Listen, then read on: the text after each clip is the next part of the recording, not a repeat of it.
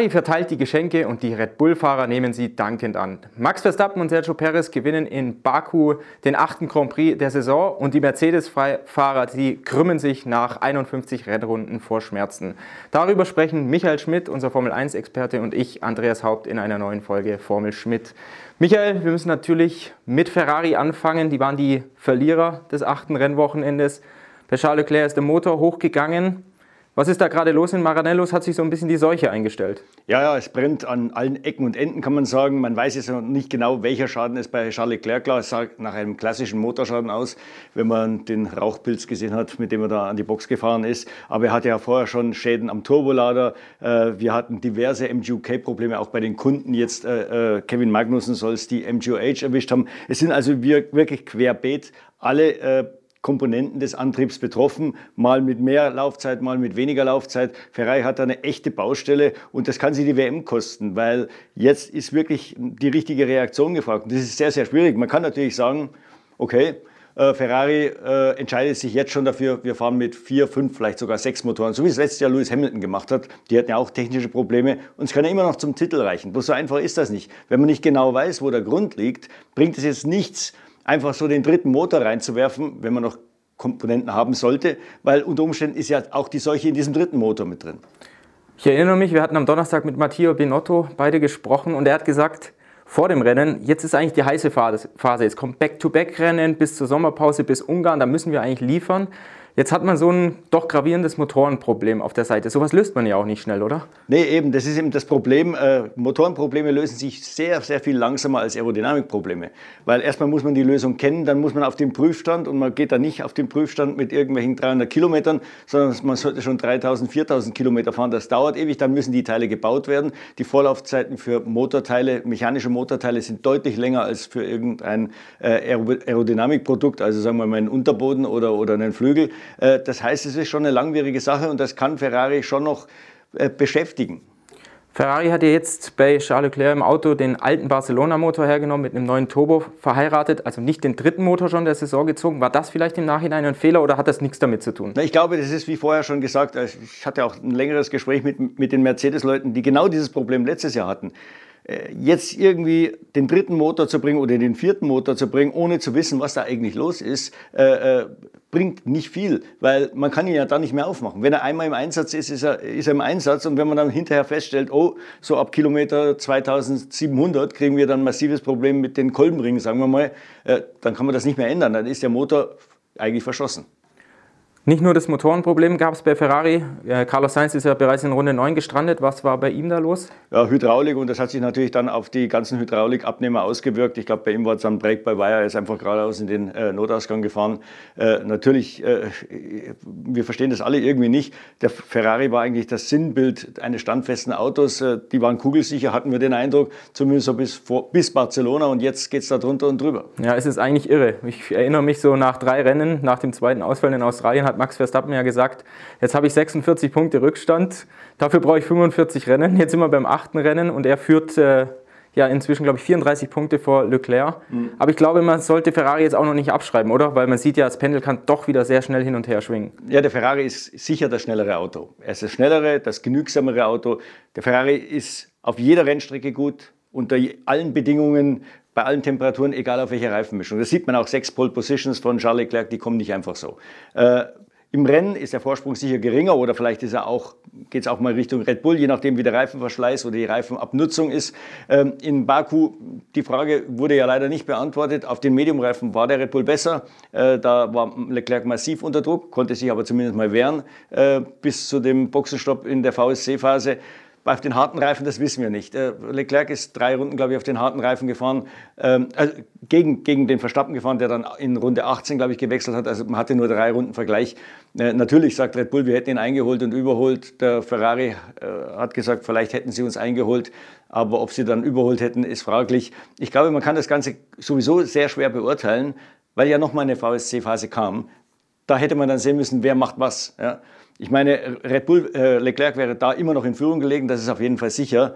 Äh, hätte er dann quasi die Notbremse gezogen, wäre noch mal reingekommen, hätte Verstappen eigentlich draußen bleiben müssen, weil sonst hätte es ihm nichts gebracht, er hätte Track Position gehabt. Dann hätte aber der Leclerc wieder die die, die frischeren Reifen gehabt. Er hätte dann in der Hinterhand noch einen frischen Medium. Also das wäre sicher so oder so interessant gewesen. Ja, eigentlich ein irrer Ausgang, der uns da so ein bisschen, ähnlich wie Monaco, wurden wir da ein bisschen beraubt, oder? Ja, schon. Äh, vor allem, man kann ja auch einen Vergleich ziehen. Äh, Gasly und Alonso fuhren ein ähnliches Rennen wie Leclerc und Verstappen. Gasly kam wie Leclerc in Runde 9 oder 10 an die Box bei der ersten VSC-Phase und ist dann durchgefahren bis zum Ende. Alonso kam wie Verstappen in Runde 18, ist von dort aus dann auch durchgefahren. Der Alonso hat sechseinhalb Sekunden, glaube ich, auf den Gasly aufgeholt. Das hätte für den Verstappen nicht gereicht, denn er hatte 12,9 Sekunden Rückstand. Auf der anderen Seite, glaube ich, war der Alpha Tauri das schnellere, leicht schnellere Auto als der Alpine.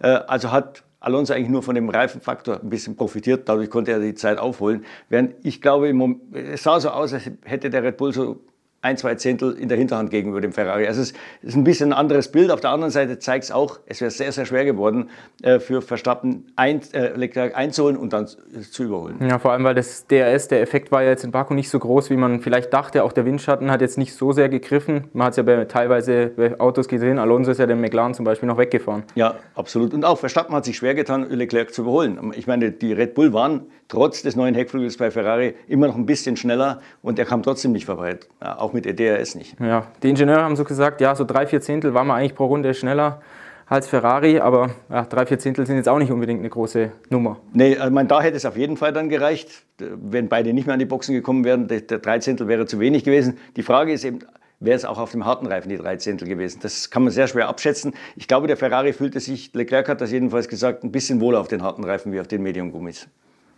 Du hast es gesagt, Ferrari hat ein super schnelles Auto. Wir sehen es jetzt gerade auch in der Qualifikation. Leclerc hat bis jetzt sechs Poles geholt, immer aus der ersten Reihe gestartet, also achtmal. Da hängt der Red Bull hinterher. Renntrim dreht sich das Bild so leicht zugunsten von Red Bull. Gibt es dafür eine Erklärung? Ja, ich glaube, die Erklärung ist, dass der Red Bull schwieriger abzustimmen ist. Äh, Helmut Marko hat mir gesagt, unser großes Problem im Vergleich zum Ferrari ist, dass unser Setup-Fenster zu klein ist. Äh, dieser neue Unterboden, der jetzt kam, ging in die Richtung, das ein bisschen zu erweitern, aber trotzdem, Verstappen war wieder nicht hundertprozentig zufrieden mit seinem Auto bis zum Samstag im, im Qualifying, hat wieder Balanceprobleme äh, äh beklagt. Das heißt also, der Red Bull, da braucht man schon sehr viel länger, bis man ihn in das Fenster bringt, in dem er funktioniert. Das kann auch mal nach hinten losgehen, der Schuss, und man kann dann am Sonntag blöd dastehen. Der Ferrari fährt raus und es funktioniert. Klar hat sich Sainz über die Bodenwellen am Freitag beklagt, äh, weil die, auch die Ferrari ziemlich gesprungen sind. Aber da gab es eine Setup-Änderung von Freitag auf Samstag und dann war das Problem nicht verschwunden, aber es war deutlich geringer. Das heißt also, Ferrari weiß, was sie tun und sie haben eine Plattform, die es ihnen erlaubt zu wissen, was sie tun.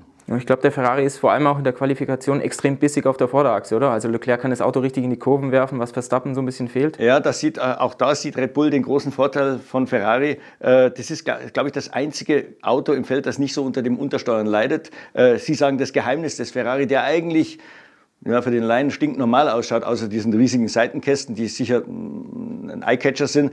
Aber Sie sagen, das Geheimnis des Ferrari liegt vorne weil Leclerc das Auto gut in die Kurven reinzwingen kann. Kommt ein bisschen das Übersteuern, das macht aber dem Leclerc nichts aus. Das ist sicher auch ein Grund, warum der Sainz seine Probleme hat. Äh, und, und auch da müsste Red Bull dran arbeiten. Äh, Verstappen beklagt ja, dass es zu viel Untersteuern ist, was dem Perez weniger ausmacht. Äh, aber da gab es auch leise Kritik in, bei Red Bull, habe ich mal gehört. Da sagen sie, ja, da muss halt der Herr Verstappen ein bisschen öfter im Simulator fahren oder vielleicht auch mal den einen oder anderen Reifentest.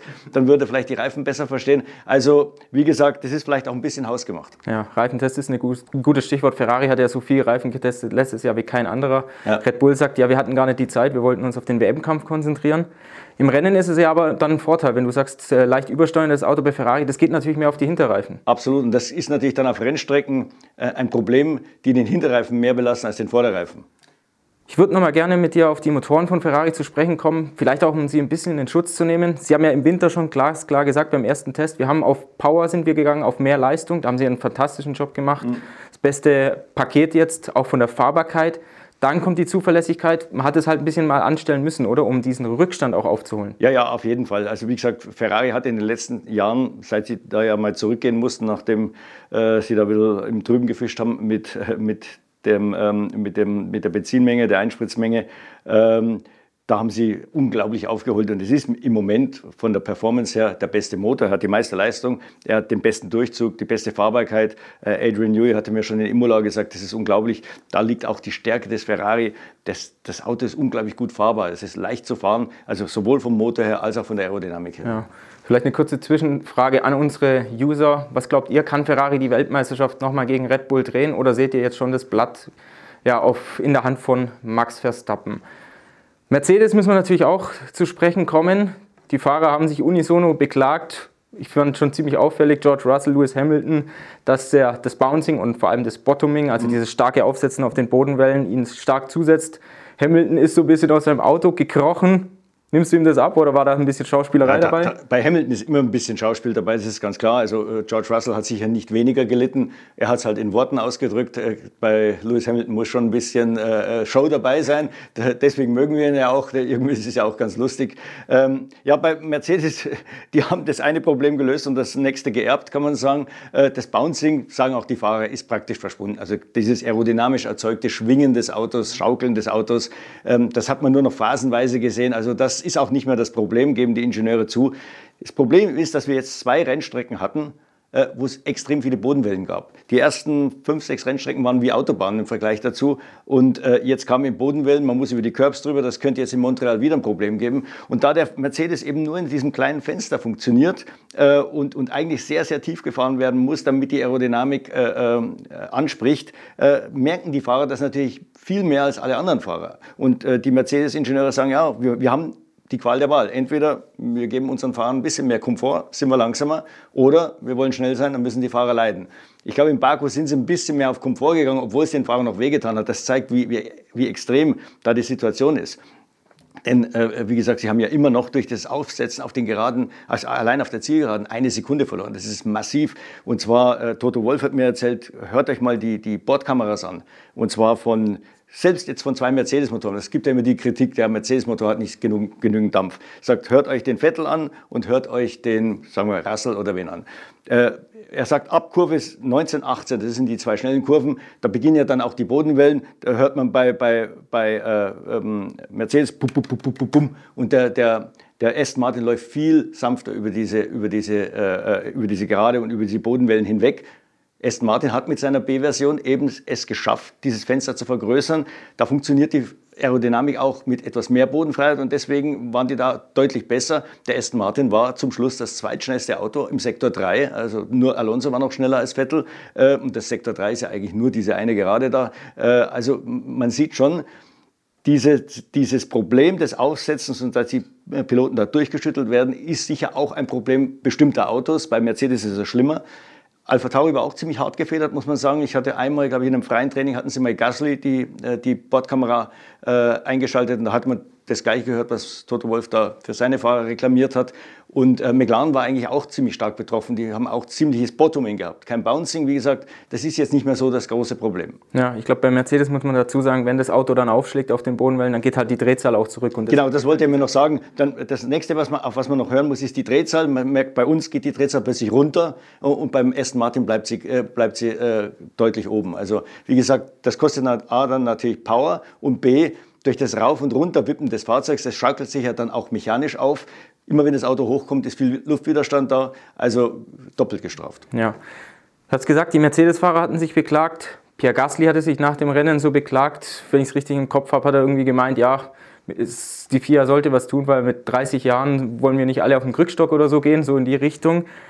Siehst du Handlungsbedarf bei der FIA mit diesen neuen Autos oder müssen Teams wie Mercedes das selbst lösen? Also sollten die Fahrer vielleicht zu ihren Teams gehen und sagen, wir brauchen mehr Fahrkomfort? Ja, es ist, äh, man muss jetzt sehen, wie sich das entwickelt. Äh, George Russell hat ja immer gesagt, ich will das jetzt nicht die nächsten vier Jahre haben, bis das nächste Reglement kommt.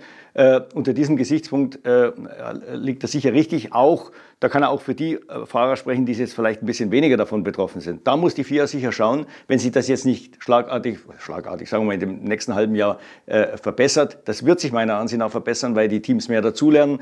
Man hat jetzt gemerkt, es ist von Vorteil, wenn das Auto ein großes Fenster hat, siehe Ferrari. Die Autos setzen zwar auch auf, aber es hat da wahrscheinlich andere Gründe. Aber Ferrari hat es ja, wie gesagt, in einer Nacht relativ schnell abgestellt. Zumindest ist äh, äh, die, den Extremfall.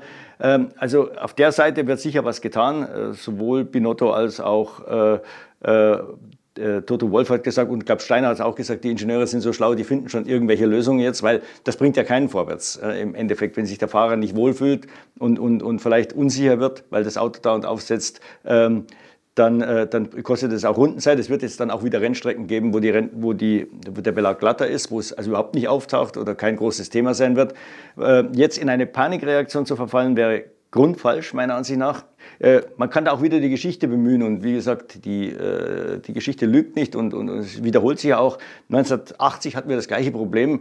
Die Autos bekamen durch diesen Ground-Effekt immer mehr äh, Abtrieb. Dann hat die FIA in Panik gesagt, so, ab nächsten Jahr äh, Mindestbodenfreiheit. Äh, die hatten die Autos auch im Stand, aber sobald die rausgefahren sind, gab es ein Hydrauliksystem, was die Autos wieder abgesenkt hat, weil keiner kann die Autos ja messen, den Bodenabstand messen, wenn, sie, wenn man fährt. Und man kann einem Auto auch nicht verbieten, dass es auf der Strecke aufschlägt. Ja. Das ist unmöglich. Das heißt also, das hat zu gar nichts geführt, außer dass durch diese Hydraulikvorrichtung die Autos noch steifer wurden. Also es hat damals schon nichts gebracht. Es gibt eigentlich meiner Ansicht nach nur zwei Lösungen, um das Problem komplett aus der Welt zu schaffen. Das eine wären, man erlaubt Schürzen, Schürzen die hat man damals ja verboten, weil es zu gefährlich war, die beweglichen Schürzen. Ähm, heute hätte man sicher bessere Methoden äh, zu verhindern, dass so eine Schürze hängen bleibt. Im, das ist ja vor allem in schnellen Kurven wäre das ein Problem.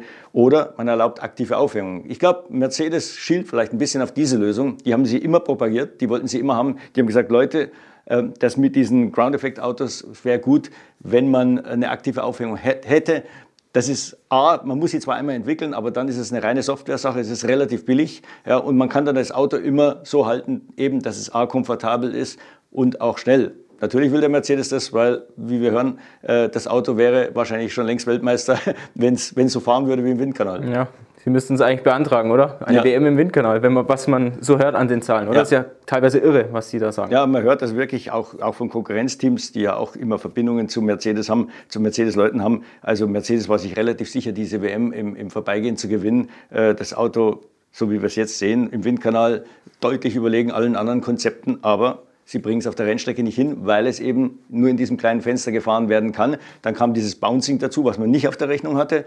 Jetzt kommt dieses Bottoming ein bisschen dazu, was halt die Fahrer zu sehr durchschüttelt. Das hat man vielleicht in dieser Intensität auch nicht äh, äh, sich ausmalen können. Also für Mercedes wäre es wirklich besser, man hätte entweder Topfebene Strecken oder wie gesagt eine aktive Aufhängung. Ja, ich glaube, man, muss schon dazu sagen, dass Mercedes ein Fahrwerksproblem hat, oder? Also gerade die Ingenieure sagen ja, egal was wir jetzt in Baku in den drei Trainings probiert haben, wir sind nicht richtig vorangekommen. Also das ist nicht nur aerodynamisch, sondern schon fahrwerkstechnisch. Ja, also äh, Mercedes hatte auch nach eigener Aussage sicher das beste Fahrwerk in den letzten sechs, sieben Jahren. Äh, die waren da sehr komfortabel, die hatten eine Möglichkeit, das Auto abzusenken auf den Geraden, um da mehr Topspeed zu generieren. Äh, es war halt in dem Rahmen, wo es noch erlaubt war, vernetzt miteinander. Äh, und das ist jetzt alles weggefallen durch das Reglement. Und jetzt hat man normale Dämpfer und normale Federn. Und einer der Ingenieure hat uns erzählt, einige Teams hatten das letztes Jahr schon, in den letzten Jahren schon. Die haben jetzt natürlich einen Erfahrungsvorsprung. Und wie gesagt, wenn man dann noch ein Auto hat, das so spitz ist und das in einem bestimmten Fenster halten muss, wenn man dann diese konventionellen Dämpfer und Federn hat, ist es ein Problem wir dürfen jetzt Mercedes nicht komplett ausschließen. Also ich, ich glaube, dass die noch einmal leiden werden in Montreal. Dann wird Silverstone kommen, dann wird Paul Ricard kommen, da werden die richtig schnell sein. Und äh, Toto Wolf hat mir erzählt, die Entscheidung über das nächste Konzept muss bis Budapest gefallen sein. Und ich habe ihm dann gesagt, aber was macht ihr, wenn er die zwei Rennen gewinnt oder da vorne mitfahrt? Dann, dann seid ihr wieder unentschlossen, weil es vielleicht in Montreal nochmal schlecht läuft, in Silverstone gut, dann kommt vielleicht wieder Zeltweg, ist vielleicht wieder so ein bisschen zwischendrin, dann kommt Paul Ricard. Also es wird keine leichte Entscheidung für Mercedes. Ja, ähnlich wie jetzt Barcelona, da dachten sie ja auch, sie sind schon auf dem richtigen Weg und dann kamen Monaco und Baku, so zwei Buckelpisten. Genau. Wo sie Bisschen so die anderen Teams natürlich müssen wir auch noch anschauen. Aston Martin hat einen guten Eindruck gemacht, Vettel zwar Fehler gemacht, trotzdem Platz 6. Man hat das Gefühl, es geht Schritt für Schritt voran. Ja, absolut. Also wie gesagt, die, bei denen ist ja ähnlich wie bei Mercedes. Sie haben eigentlich seit Barcelona ein neues Auto. Nur ihr neues Auto hat ein deutlich größeres Spektrum an, an, an Setup-Möglichkeiten. Und das hat man gemerkt. In Monte Carlo waren sie schon gerade so in den Top 10. Jetzt sind sie schon Platz 6 gewesen. Es hätte Platz 5 sein können ohne den Verbremser von Vettel. Der hat da sieben Sekunden verloren. Da musste ja nochmal an diesem Ocon vorbei, was ihn wieder Zeit gekostet hat. Er hatte den besseren Reifenverschleiß als der Alpha Tauri. Also er glaubt, Platz 5 wäre möglich gewesen. Dann ist er schon mal ganz vorne im Verfolgerfeld, also hinter dem Mercedes. Und äh, er hat mir gesagt, wenn wir in Silverstone neue Teile kriegen, vielleicht können wir sogar mit dem Mercedes mitfahren. Natürlich vorausgesetzt, die finden nicht den goldenen Schlüssel. Haas wieder mal ohne Punkte geblieben. Ich glaube, vier Rennen in Folge jetzt. Mick Schumacher bleibt das Sorgenkind.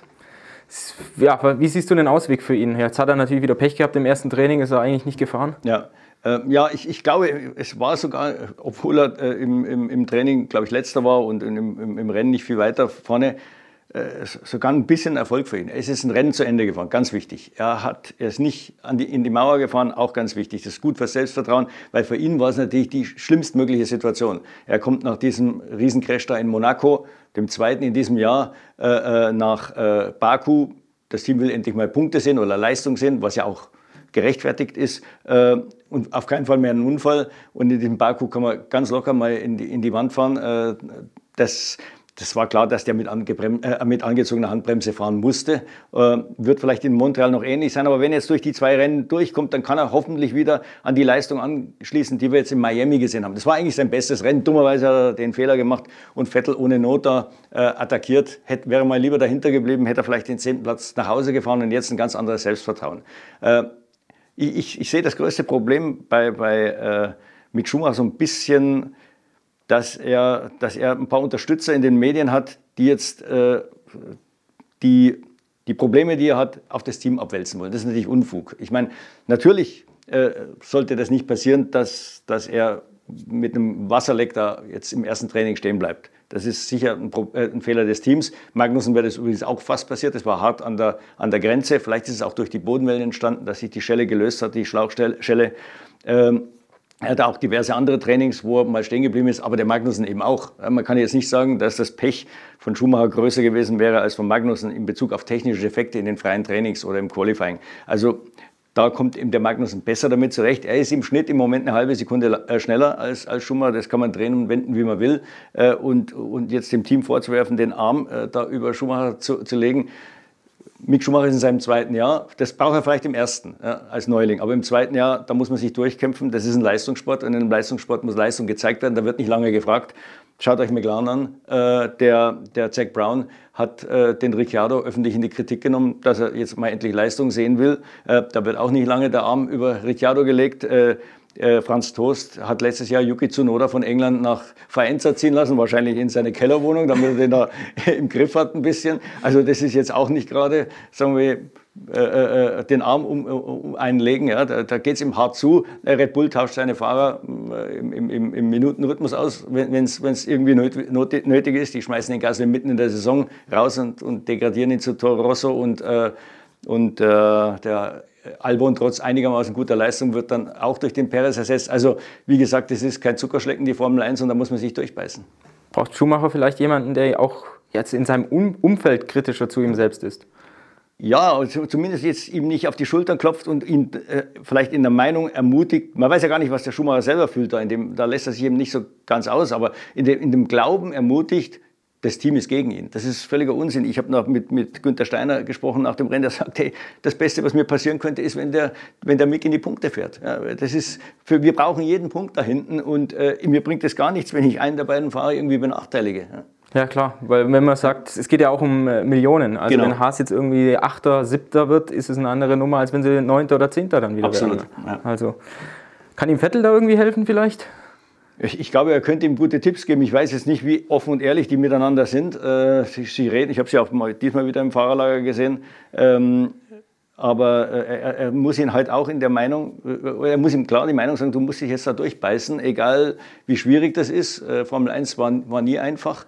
Und äh, es wird jetzt nichts bringen zu sagen, ja, die, das, Team ist schlecht. Die machen auch ihre Fehler. Logischerweise, vielleicht machen sie ein paar mehr als, sagen wir, ein, ein Top-Team. Ja. Äh, die, die Strategie da, ich, wo war es, in Barcelona, glaube ich, wo man nur mit einem Stopp fahren wollte, war sicher falsch. Aber das passiert auch mal Ferrari in, in, in Monte Carlo. Also, wie gesagt, äh, das bringt jetzt nichts. Äh, der Magnus hat gezeigt, mit dem Auto kann man in die Punkte fahren, mit dem Auto kann man ins Q3 fahren und das muss Schumacher auch können. Ja, Lasst uns gerne in den Kommentaren wissen, was ihr zu Schumacher meint. Kriegt das noch auf die Kette? Ist Magnussen vielleicht einfach zu stark für ihn? Und natürlich auch zum Thema Mercedes. Kriegen die das noch hin mit dem Bottoming, mit dem Bouncing etc.? Schmidi, noch, was gibt es noch für Themen? Inflationszuschlag, tut sich da irgendwas? Nee, da äh, still ruht der See, also da geht überhaupt nichts weiter im Moment. Äh, jetzt äh, Stefano Domenicali ist gleich nach dem Grand Prix in Baku nach Südafrika geflogen. Äh, ich würde mal sagen, wenn er den weiten Weg nach Südafrika angeht, unterschreibt er den Vertrag, weil für irgendwelche Vorverhandlungen schickt er irgendjemand anderen. Da kommt nicht der Boss. Und vor allem jetzt auf dem Weg nach Montreal ist es ja nicht gerade, sagen wir mal, es liegt nicht auf dem Weg. Ähm, also ich würde mal sagen, Südafrika könnte nächstes Jahr im Kalender sein. Motoren 26, geht da was weiter? Äh, Dominikali hat mir nochmal versichert, wir kriegen das hin bis Ende Juni. Ich habe da mal Tom Basis gefragt, sagt Ende Juni ist ein bisschen, ähm, ist ein bisschen äh, optimistisch, aber nicht viel später. Das würde dann heißen Juli. Äh, ich glaube, das große Problem ist das, was jetzt sich so abzeichnet, in Worte zu fassen. Es geht jetzt gar nicht mehr so um die, ob 140 oder 135 Millionen Dollar oder, oder 110 plus 35, und da gibt es ja alle möglichen Spielarten, hat mir Toto Wolf erzählt. Es ist, das Problem ist jetzt, ein Reglement so zu schreiben, dass es wasserdicht ist. Man sieht ja jetzt auch an dem, an dem ähm, Budget Cap für die Teams, dass da schon noch ein paar Lücken gibt, was ja logisch ist. Das hatten wir noch nie und dann wird im Reglement geschrieben und dann in der Praxis plötzlich merkt man, da ist eine Schwachstelle, dort ist eine Schwachstelle. Die will man eigentlich bei den Motorenherstellern vermeiden. Ja, what else? Ich glaube, Fahrergehälter gab es noch Diskussionen. Die Fahrer, also ob das gedeckelt wird in Zukunft. Ja. Die Fahrer sind natürlich dagegen, weil sie sagen, wir haben so viele Verpflichtungen auch abseits der Strecke. Vettel sagt, die Formel 1-Teams verdienen, können erstmal richtig Kohle verdienen mit der Formel 1. Warum sollen jetzt die Fahrer dann dafür büßen? Wie siehst du die ganze Nummer? Ja, ich würde auch sagen, die Fahrer sind die Stars und wenn einer dem Hamilton 50 Millionen zahlen will, dann soll er sie zahlen und wenn er sie nicht zahlen will, dann muss er halt irgendwo anders sich einen Platz suchen. Das ist ja ein, ein freier Markt. Jetzt kann man natürlich sagen, ich glaube, Fahrergehälter an und für sich zu deckeln ist, ist falsch. Man könnte sie in die, in die Budgetdeckelung mit reinnehmen. Da muss man natürlich den Budgetdeckel erweitern. Dann kann einer sagen, okay, ich leiste mir den Hamilton oder den Vettel oder den äh, Verstappen, die halt teuer sind. Und, äh, und der andere sagt, nö, äh, ich habe einen Fahrer, der ist vielleicht zwei Zehntel langsamer, aber das investiere ich in Windkanalzeit oder was auch immer. Also ich glaube, das wäre die fairere Lösung. Ich glaube, ich bin jetzt kein Experte, aber die amerikanischen Sportarten, das ist ja so. Man kann da schon einen Superstar äh, im Eishockey oder was weiß ich, im Basketball ja. äh, sich holen, aber muss halt dann bei den anderen Spielern ein bisschen sparen. Also wenn man da ein bisschen äh, äh flexibel ist, wäre das vielleicht sogar interessant. Ja, gibt es ja so eine Art Salary Cap. Also ja. gewiss, die aber alle, glaube ich, betrifft. Genau, oder? sagen wir mal ja. zehn Spieler, die mhm. innerhalb von einer gewissen Summe bleiben müssen. Mhm. Gibt es aber auch wieder Luxussteuer und weiß der Geier okay, was. Also auch das nicht so einfach. Mhm.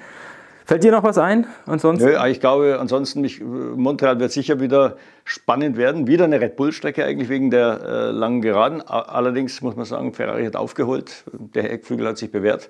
Äh, wird nicht mehr so einfach werden für Red Bull jetzt auf der Geraden da zu punkten. Äh, Reifenverschlag ist, ist, oder die Reifen sollten jetzt nicht das ganz große Problem sein. Pirelli bringt wieder die drei weißen Mischungen, was schon mal zeigt, es ist jetzt nicht die härteste Strecke für den Reifen. Das wird Silverstone eine ganz andere Hausnummer werden. Äh, also ich glaube, wir können uns wieder auf ein gutes Duell zwischen Ferrari und Red Bull freuen. Vorausgesetzt, der Ferrari hält. Ja, ich tippe Ferrari, weil ja. kein Auto geht so über die Randsteine wie der ja. Ferrari. Also ich glaube, mit den Schikanen wird denen ganz gut liegen und der Motor hat am meisten Bums. Deshalb. Außer der Leclerc fasst eine Strafe aus, weil sie jetzt doch vielleicht irgendwie einen dritten Motor brauchen, einen vierten Motor oder einen vierten Turbolader brauchen, das wissen wir ja noch nicht. Ja. Ähm, Mal sehen, was sie da noch alles anstellen, die Ferrari. Ja, liebe Zuseher, das war's mit dieser Folge Formel Schmidt. Es geht sofort dann wieder weiter. Nächste Woche nach dem Rennen in Kanada. Die Kollegen Michael Schmidt und Tobias Grüner werden ab Mittwoch hinfliegen und dann wie gewohnt auf unserer Webseite und in unseren Magazinen berichten. Viel Spaß noch und alles Gute. Servus.